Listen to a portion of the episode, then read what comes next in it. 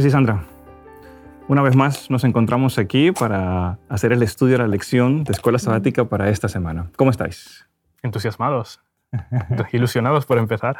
Exactamente, muy bien, muy bien. Y es que en esta ocasión tenemos una lección preciosa porque nos habla acerca de la victoria de Cristo sobre la muerte. Saben, eh, la resurrección de Jesús es fundamental para la fe cristiana. Al leer nosotros las Sagradas Escrituras, encontramos sin duda em, toda la descripción de la muerte de nuestro Señor Jesucristo. Y sabemos por qué Jesucristo murió para perdón de nuestros pecados y para darnos salvación. Pero les pregunto, ¿qué hubiera pasado si Jesús no hubiera resucitado? ¿Hubiera sido simplemente otro líder religioso mundial que dijo cosas bonitas sobre la vida, sobre cómo vivir esta vida de la mejor forma, pero entonces no hubiéramos tenido la salvación que realmente sí encontramos en la vida de nuestro Señor Jesucristo? Por eso, la resurrección de Jesucristo es fundamental para esa promesa eterna, para la inmortalidad que el Señor ha prometido para cada uno de nosotros.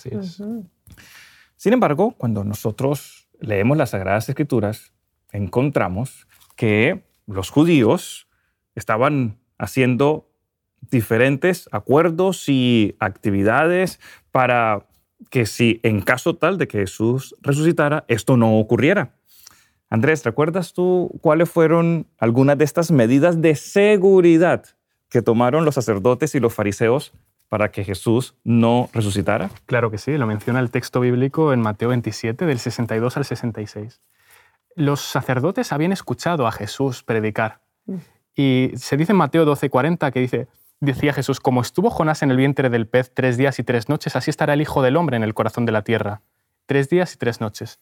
Juan 2,19 dice, destruid este templo y en tres días lo levantaré. Los sacerdotes y los escribas sabían que Jesús había predicado y había profetizado que él resucitaría los tres días. En el plano externo, de cara al público, de cara a lo que las personas podemos ver, los fariseos y los escribas se mostraban tranquilos. Pero la Biblia y el espíritu de profecía nos desvelan cómo en el plano interno estaban teniendo dudas. Oye, ¿y si es verdad? ¿Y si este hombre resucita al fin y al cabo? Entonces, ellos querían tener la seguridad de que eso no se daría. Y le dicen a Pilato, oye, vamos a poner guardia aquí para que no, no sea que nosotros no, eh, reflejamos, mostramos de cara al exterior que nosotros no creemos en la resurrección. Pero ¿y si vienen los discípulos y lo cogen? Entonces pusieron guardia y hay una expresión muy, muy española, no sé si también se da en Sudamérica, que dice que le salió el, le salió el tiro por la culata. Sí. Porque encima con guardia el cuerpo de Jesús desapareció y sabemos que resucitó. ¿Cómo es posible que hubiera resucitado, que hubieran quitado el cuerpo de Jesús los discípulos si había guardia ahí? Evidencia mayor todavía que se dio una resurrección, así como dice la Biblia. Exacto. Sandra, pero ¿podría la muerte retener a Jesús? Claro que no. Claro que no. Hay muchísimas razones. Por, bueno, voy a mencionar varias, específicamente tres ¿eh? porque Cristo vivió sin pecado, la muerte no podía retenerlo. Eh, la paga de él no era el pecado. Ah, correcto. Cristo vivió sin pecado. Eh, si hubiera quedado en la tumba, solo hubiese sido un ejemplo de servicio, de amor, pero mm, no habría podido transformarnos, no habría podido darnos vida. Así que esa es otra razón por la que no podía quedarse en la tumba. Él tenía ese plan de salvación para completar. Y además, él tenía el poder. Él tenía el poder para volver a la, vida. Si vemos en Juan eh, capítulo 10, 17 y 18, dice, por eso me ama el Padre, porque yo pongo mi vida para volverla a tomar. Más adelante dice, tengo poder para ponerla y tengo poder para volverla a tomar. Este mandamiento recibí de mi Padre. O sea que eh, en la resurrección de Cristo está la garantía de nuestra vida eterna. Y aunque la humanidad de Cristo murió ahí en, esa tumba, la divinidad de Cristo no, no falleció. Él salió de esa tumba y venció, venció la muerte, rompió las cadenas de la muerte. Eh, hay muchas razones, pero estas son las más importantes, ¿no? Por las que Jesús resucitó. Otra evidencia más que tenemos acerca de la resurrección de Jesucristo. Imagínense ustedes la escena en ese momento en que Jesucristo es resucitado, en que ya las ataduras de la muerte no pueden ser, hacer nada más hacia Él. Los soldados romanos que están allí están observando todo lo que está pasando, se habrán asustado muchísimo, habrán visto todo lo que estaba ocurriendo y dijeron, pero ¿qué está pasando aquí? Esto nunca nosotros lo hemos visto. Y entonces después de que ocurrió, salieron los soldados romanos corriendo para poder informar ¿no? a los líderes religiosos lo que había ocurrido. ¿Qué era qué? Que Jesucristo había qué cosa? Resucitado, sin duda. Exacto. Sandra, ¿cómo intentaron persuadir a los soldados romanos para que no contaran la verdad sobre la resurrección de Jesús? Mira que yo pensé que esta maña la tenían los argentinos nomás, ¿eh? pero mira que los romanos, madre mía, ¿eh? los romanos en, en, el, en el capítulo 28, el versículo 12. Estos se reunieron con los ancianos y después de ponerse de acuerdo, dieron mucho dinero a los soldados. Los sobornaron, diciéndoles, decid vosotros, sus discípulos llegaron de noche y lo hurtaron mientras nosotros estábamos dormidos. Y eso es lo que hicieron. Tomaron todo ese dinero y eh, hablaron esas cosas, que no, lo robaron. Y realmente es una mentira que en la actualidad muchas personas creen que Jesús no ha resucitado. Así que es una ironía, ¿no? Porque ahí vemos que estos que vieron recibieron un soborno para poder callar, para poder callar esa semejante verdad también es un anticipo de que los primeros testigos oculares no fueron los judíos, cómo el mensaje y cómo el mensaje de la resurrección se extendería más allá de los judíos. Correcto. Por allí empezó, porque los romanos fueron los primeros que vieron a Jesús resucitado. Increíble. Los romanos, ah, ellos mismos, los gentiles, por así decirlo, se dieron cuenta de esa preciosa resurrección de Jesucristo. Puede incluso ser un símbolo, ¿no? De que el Evangelio no solamente se mantiene claro. comprendido en, el judaísmo, sino que tiene que expandirse a todo el mundo. Así es, así es, total. Eh, que bueno, aunque no hace parte de la lección, pero ya que lo has mencionado, Andrés, es el, objetivo eh, principal de trabajo del cristiano, predicar el Evangelio en todo el mundo, ¿eh? a todos. Esa es nuestra responsabilidad. Saben, yo estudié teología en la Universidad Adventista en Colombia. Y una de las cosas que más disfrutaba allí era la música. Y la universidad contaba con un coro de campanas y contaba también con un coro de cámara, con un coro de cámara. Qué bueno. Y recuerdo que uno de los himnos que ellos cantaban y que nos llenaba a todos, se nos colocaban los, los pelos de punta, era al tercer día, al tercer mm. día. Y la frase era, que todavía la recuerdo tal cual, al tercer día Cristo resucitará.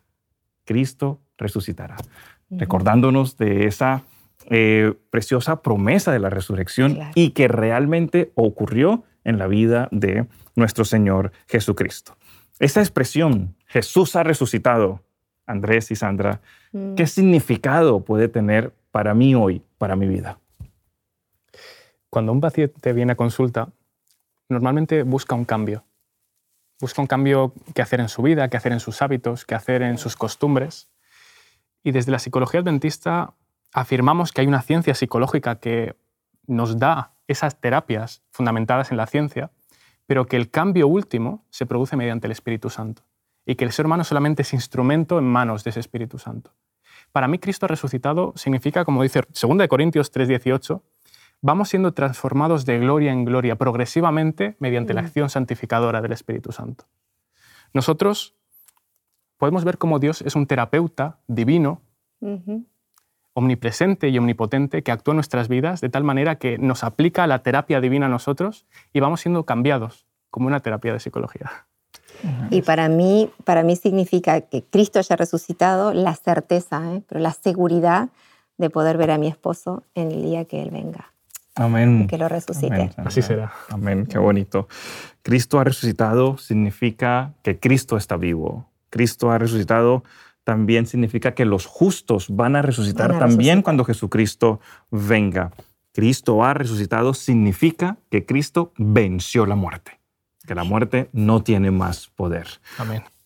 Hay un dato interesante que nos presenta las Sagradas Escrituras, y es que nos dice que cuando Jesucristo resucitó, no solo resucitó Cristo, Exacto. también nos habla acerca de otras resurrecciones. Un detalle interesante. ¿Cómo? ¿Cómo, Gabriel? ¿Qué es lo que me estás contando? ¿En serio? Eso yo no lo había escuchado antes. Sí, sí, que lo dice las Sagradas Escrituras, que lo dice. Andrés, ¿qué pasó con aquellas personas que resucitaron con Jesús? A ver, pero este detalle mm, puede suscitar la, la pregunta de ¿por qué ellos antes? ¿Por qué se han colado ellos? Y yo, yo soy muy dado a hacerme la pregunta ¿por qué? ¿Por qué esto? ¿Por qué el otro? ¿Por qué Dios ha actuado de esta manera? Pero dice la, la Biblia que Dios es amor. Entonces la pregunta ¿por qué? se transforma en la pregunta ¿cómo Dios manifiesta su amor en esta acción? Dice el Espíritu Profecía en primeros escritos, el capítulo de la resurrección de Cristo, que estos santos fueron escogidos desde... Fueron personas que habían vivido en los primeros tiempos, fueron personas que habían muerto hace poco y que fueron levantados para proclamar la resurrección de Cristo. Y esto se aplica muy bien al versículo de Lucas 19:40. Si estos callan, las piedras hablarán. Si estos callan, si este pueblo rebelde, este pueblo judío rebelde, no quiere proclamar la resurrección, alguien tiene que proclamarla. Y Dios encontró de buena manera que estos santos fueran. Y es interesante que estos santos resucitaron ya cubiertos de inmortalidad. Correcto. Y ascendieron con Jesús. Y ascendieron con Jesús. Así es. Así que son como avances de lo que Dios hará con todos los justos el día que nos resucite. ¿m? Así es. Vestidos de inmortalidad. Así es. Sandra, ¿tuvieron evidencias suficientes los judíos para creer en la resurrección? Y si sí, ¿cuáles fueron estas evidencias? Porque claro, Sí, sí. eh, ya lo mencionamos anteriormente, que habían algunos judíos que no creían en la resurrección. O sea, para ellos era un no rotundo. Entonces, ¿tenemos esas evidencias? Claro que sí. Primero, los guardias, ¿no? Los guardias de la tumba. Los terremotos que ocurrieron en, en evidencia que algo sobrenatural estaba sucediendo. Eh, y esos terremotos fueron a la hora de la muerte y a la hora de la resurrección. Correcto. Sí, hasta que el, el- el universo entero vibró ante la muerte y ante la resurrección Resurrección de Jesús. Jesús. Las personas que resucitaron con Jesús como, como prototipos, ¿no? Eh, las declaraciones de todos los testigos que vieron a Jesús a partir de su resurrección, desde María Magdalena en adelante. Eh, se apareció a muchas personas, o sea que hay evidencias. No, no podemos cegarnos y ser tan necios, decir, no, no, no, tal vez fue eh, una mentira, una leyenda, o no, no, no podemos negarlo. Jesús ha resucitado. El no querer creer ya es, es otra historia. Y cuando Jesús le dijo a Marta, ¿crees esto?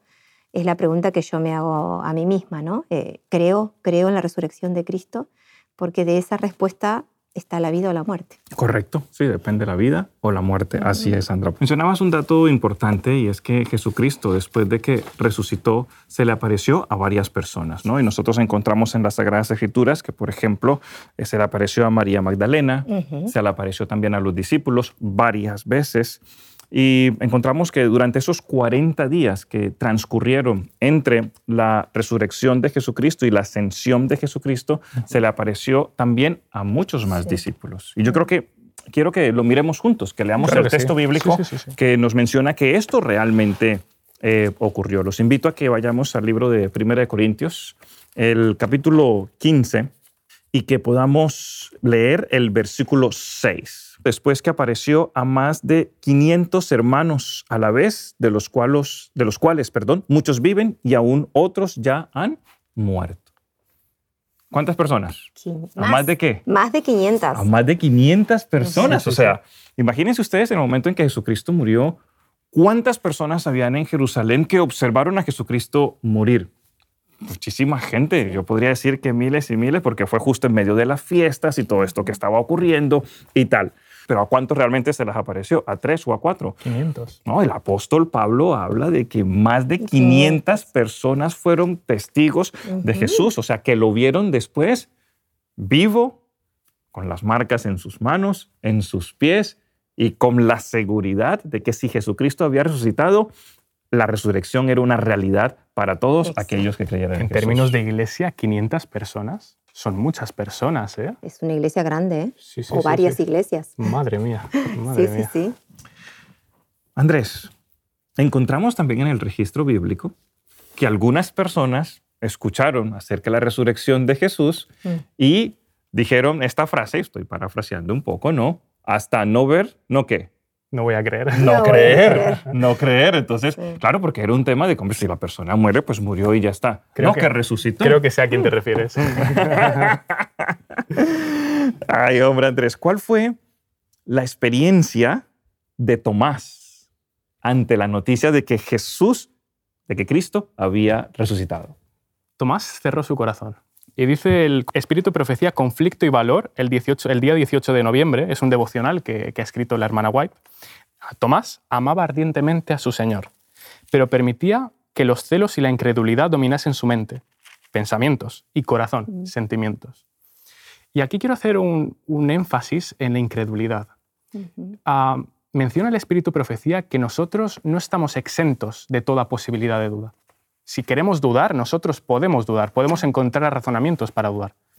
Y esto os lo digo como alguien que, que ha estudiado un bachillerato de ciencias, y ahí, cuando tú estudias ciencias, se te hace ese alegato de los seres humanos somos dioses que controlan todo, que la ciencia nos permite hacer cualquier cosa y podemos estudiar lo que sea. Y no es así. Si tú quieres no creer, tú puedes encontrar dudas. Pero dice también el Espíritu Profecía que Dios da evidencias de su amor suficientes para que todo aquel que crea, quiera creer pueda, pueda hacerlo. Muy bien, muy bien. Eh, Sí. Tomás necesitó eh, ver para creer, ajá. pero nosotros muchas veces somos Tomases ¿m? por Sí. esta vida. Eh, muchas veces si no tenemos la evidencia, la cita, el versículo exacto, eh, como que no, yo pienso que esto no, no es así. Eh, hay otras, mar- otras maneras de, de reconocer a- al Cristo Jes- Jesu- eh, crucificado.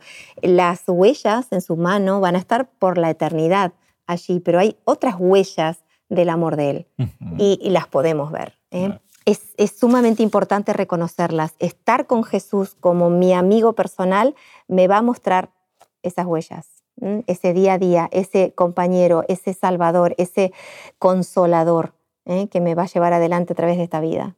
Esas son huellas. Y tengo que hacerles entonces la siguiente pregunta, porque es válida para este punto que estamos tocando.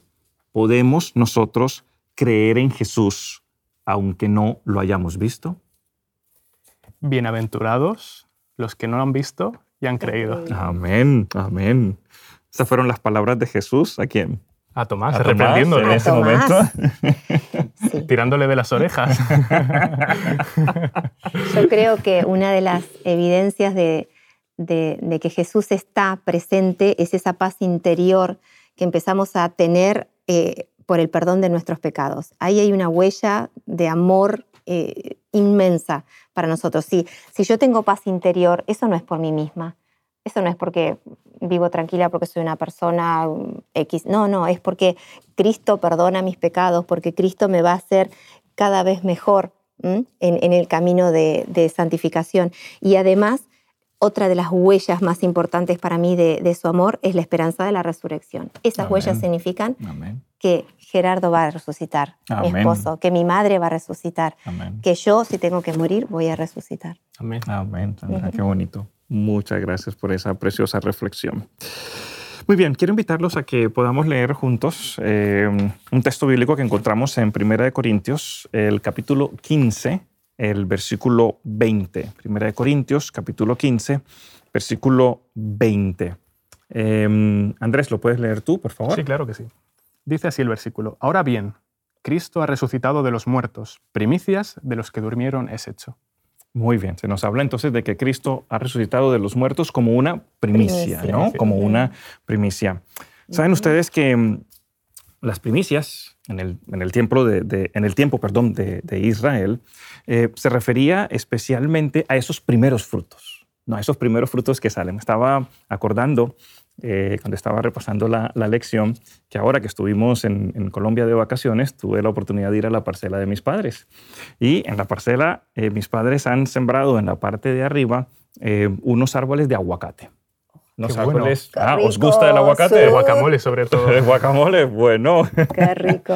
Y son unos árboles que no son muy altos, realmente, no son muy altos, altos, perdón, pero que a los dos años ya comienzan a dar eh, su fruto.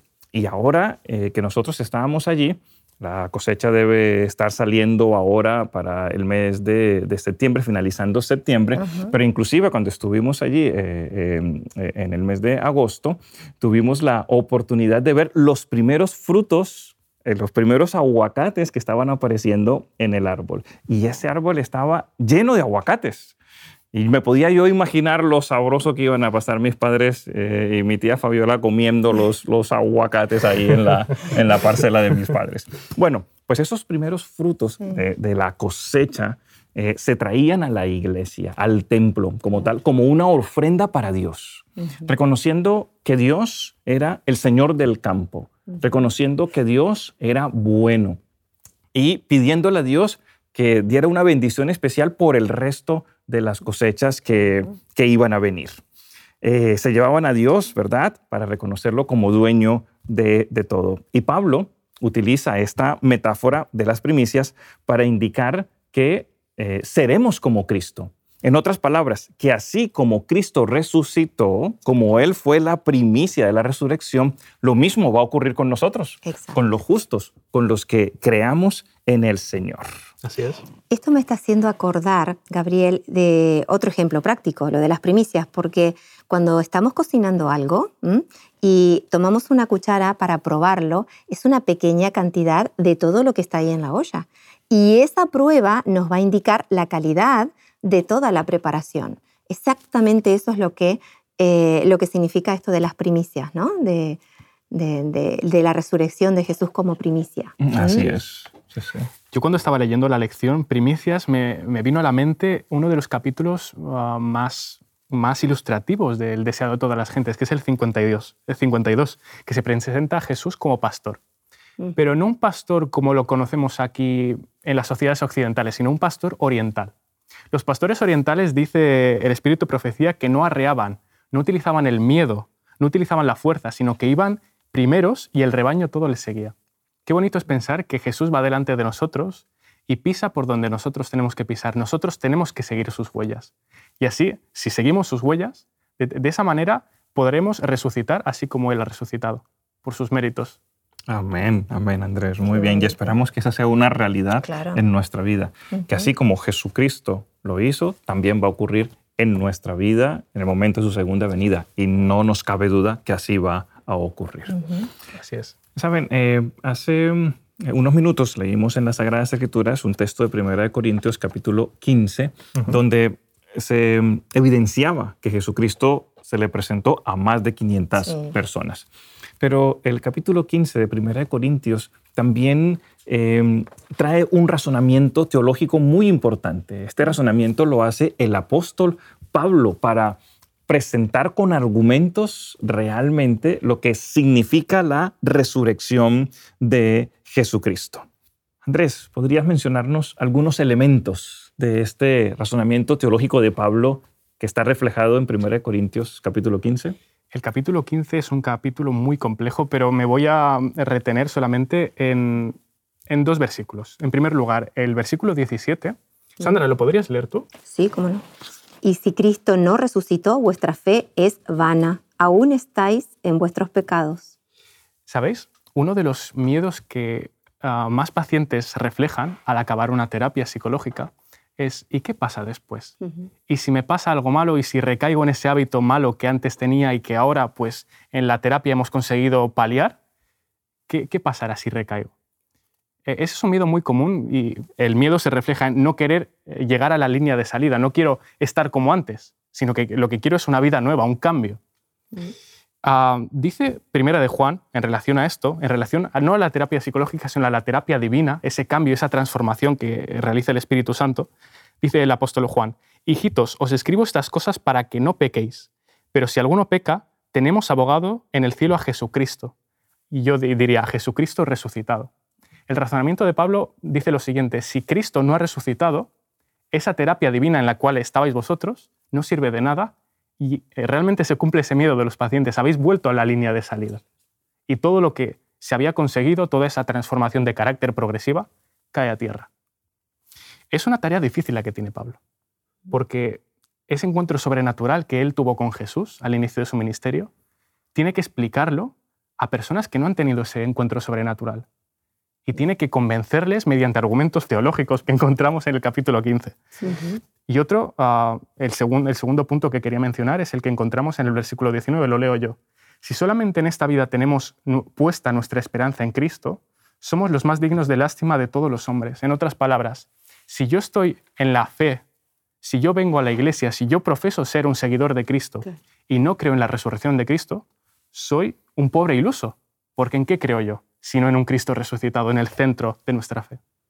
Amén, amén, Andrés. Muchas gracias por lo, por lo que estás mencionando y por esos elementos importantes que encontramos en 1 Corintios capítulo 15. Si no creemos en la resurrección, no hay vida eterna. si no creemos en la resurrección, eh, no hay inmortalidad. Pero las Sagradas Escrituras nos presenta sin duda evidencias preciosas acerca de la resurrección de nuestro Señor Jesucristo. Así es. Andrés, ¿Podrías hacer una oración para terminar la lección de esta semana? Claro que sí. Vamos a orar. Querido Señor, te damos gracias porque tú has resucitado para nosotros, para que tengamos vida y vida en abundancia, una vida transformada en ti por tus méritos, por tu salvación. Por eso te pido que transforme nuestras vidas y que esta lección nos ayude a reflexionar y a ser cambiados a tu imagen y semejanza. En tu nombre hemos orado. Amén. Amén. Amén, amén. Sandra y Andrés, muchísimas gracias por vuestros aportes en esta eh, lección de escuela sabática y nos vemos la próxima semana. Nos vemos. El próximo tema. ha sido una bendición. Te invitamos a tener una experiencia más allá del sábado, convirtiendo tu unidad de acción en una iglesia hogar en donde la Biblia, la oración intercesora, la fraternidad y la testificación sean vuestro estilo de vida. Así experimentaremos un poder renovador en la iglesia y en el cumplimiento de la misión.